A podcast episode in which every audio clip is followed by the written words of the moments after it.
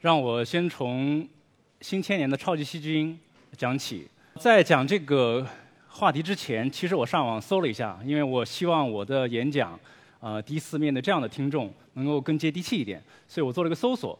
那么结果我搜出了非常多啊具有耸人听闻标题的这样一些新闻，啊，其中包括比如说妈妈的呃便便治好了二岁儿子的顽疾，啊，这里边信息量非常大，有非常多的这个内容。那么大家想一想。这里面有两个关键词啊，其实一个是没有出现的，叫伪膜性肠炎，这是今天我演讲的一个主题之一。第二个信息关键词叫粪便移植，啊，大家可以脑补这样一个画面：那么病人得了一个非常难治的肠炎，结果医生挠了挠头，想了一下说：“要不这样吧，我请你吃一点便便，让我试着。”呃，替这个医生稍微解释一下，看大家能不能明白。那么，假膜性肠炎其实在医院系统里边是一个非常常见、非常严重的疾病。那么，特别是住院病人，他会服用大量的抗生素。那么，抗生素的服用，它造成一个直接的结果是肠道菌群的紊乱，因为肠道里边有各种细菌，有益生菌，也有坏的细菌。但肠道菌群的紊乱呢，它会造成一个很严重的问题，就是像艰难锁菌。这样一些非常有抗性的这些细菌，它得到了大量的生存空间，那么它得以繁衍繁殖起来。也就是说，它能够用毒素来破坏肠壁细胞。那么直接的临床后果是什么呢？就是病人会发生严重的腹泻，甚至严重的话，病人会死亡。那么这个事情的开始，是因为他获得了这个生存空间。那么，如果说我们通常的思维用抗生素来治疗这个疾病的话，其实收效非常的小。原因是因为它本身是一个非常有抗性的这样一个一个病菌。那么更可怕的是，最近十几年，大家陆续发现一些所谓超级细菌。所谓超级细菌，就是现在已经存在的所有的抗生素对它都无能为力。那么怎么办呢？所以大家想到了一个不是办法办法，就是吃便便。其实我演绎一下，不是吃。粪便移植不是吃能够解决的，但是用粪便移植的方法来重新建立你失去的紊乱的肠道菌群，这样它可以大大的压缩、抑制艰难梭菌本身的生存空间，那么就变得和谐了，那么它的危害就没那么严重了，所以从一定程度上面能够改善这个状况。那么艰难梭菌造成的伪膜性肠炎到底有多严重呢？我这里给大家提供一个美国疾控中心提供的一个数据。那么，在所有抗生素抗性病菌感染里边，它造成的危害排名第一的是谁呢？就是艰难梭菌。原因非常的简单，因为它造成的它的致命性、致病性以及它造成的经济损失，每年有十亿美金的损失都排在第一位。那么，对这样一个疾病，我们有所谓的粪便移植，这样听起来很有点恶心，但是又很炫酷的这样一个治疗方法。其实它是六脉神剑，时灵时不灵。它本来不是一个令人愉快的治疗方式。有没有更好的方法来解决这个问题？那么要解决这个问题，其实我们就需要从机制上边了解它是如何治病的。我们最近团队一个工作，就是发现了艰难梭菌用毒素侵染细胞的一个表面受体。这是大家大概已经超过三十多年一直想寻找的一个细细胞表面的受体。那我们当我们发现这个受体以后，我们把它给敲掉，给把它抑制住，以后发现细胞就不再被感染。原因非常的简单，因为艰难梭菌造成任何的危害，它必须要把自己的毒素蛋白送进细胞里面去。如果没有受体的帮助，它进不去的话，那细胞就平安无事了。所以，当我们发现这样一个机理以后的话，显然就打开了一个新的一个窗口，就是新的一些治疗方法、新的治疗手段就可以依据这一个发现来发展出来。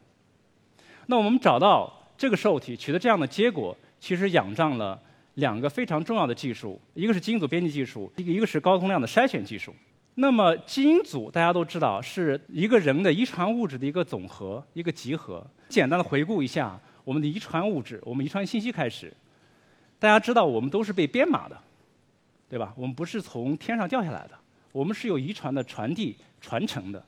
那么决定我们生命。整个个体或者现象的一个重要的遗传的单位是什么呢？是 DNA。那我们一个整体一个人体的所有加起来的细胞总量大概是十的十四次方。那么在每一个细胞里边呢，我们有包含我们所有遗传信息的这个载体，叫染色体，也叫基因组，它是在染色体上呈现出来的。那么这里边有大概三十亿个 DNA 的亚单元，或者我们叫密码，来编码我们所有的信息。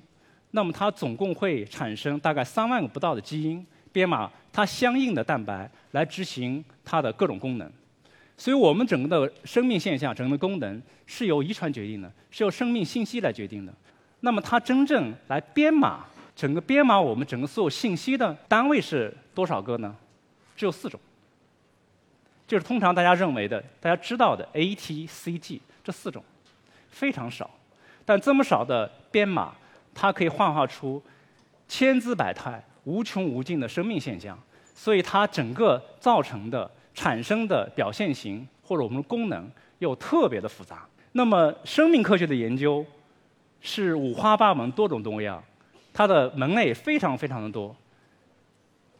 但是如果我们把很多的种类、很多的研究内容把它简单化一点，很多实验室它其实花大部分时间在干这样一件事情，就是来寻找这个基因它编码什么蛋白，这蛋白到底是干嘛的。或者是干嘛的？是谁干的？他其实一直在找这种因果关系。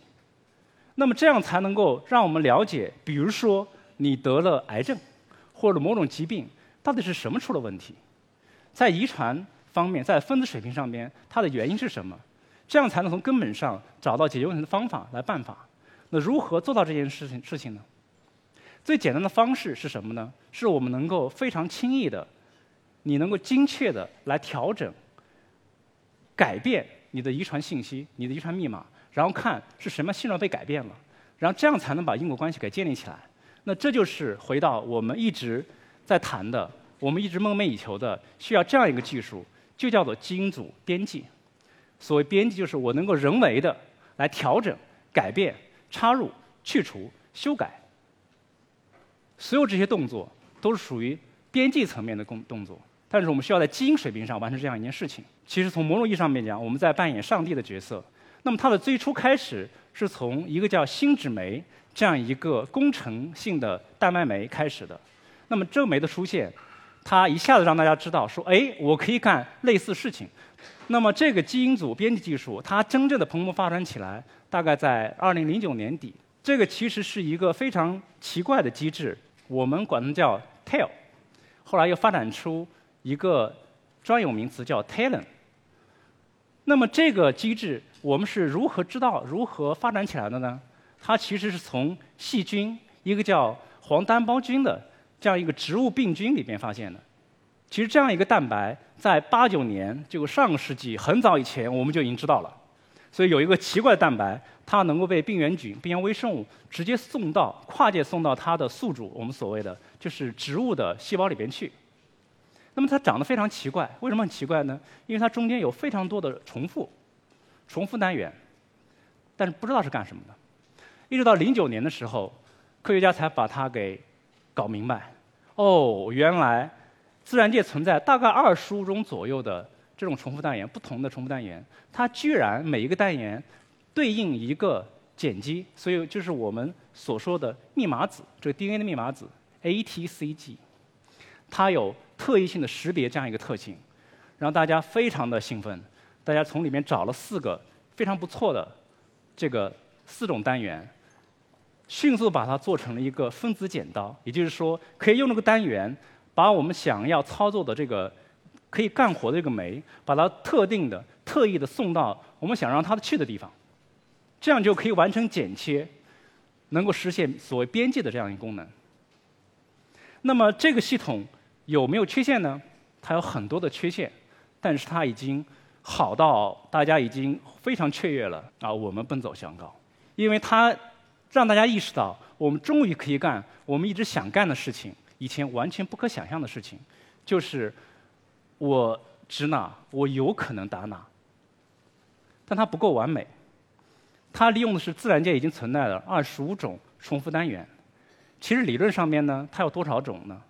它有四百种，所以我们实验室一个工作呢，就是把这四百种全部找齐了，以及跟 ATCG 这个四种在核酸水平上的编码一一对应起来，就呈现了这样一个我们叫热图，就是它含有所有的一千六百种情况，就是四百种对应四种不同的密码，它的特异性，它的结合效率，所有这些，把它给解码出来。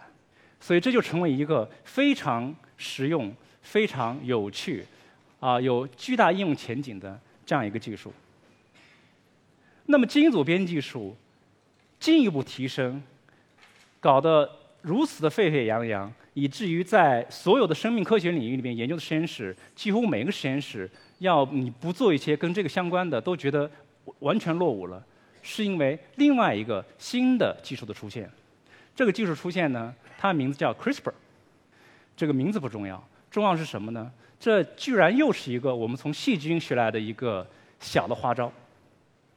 那么是在细菌免疫系统里边，它存在的一个机制。没错，细菌也有免疫，没有谁愿意被侵犯，即使细菌也不例外。所以细菌它会被谁伤害呢？它会被它的病毒，叫噬菌体。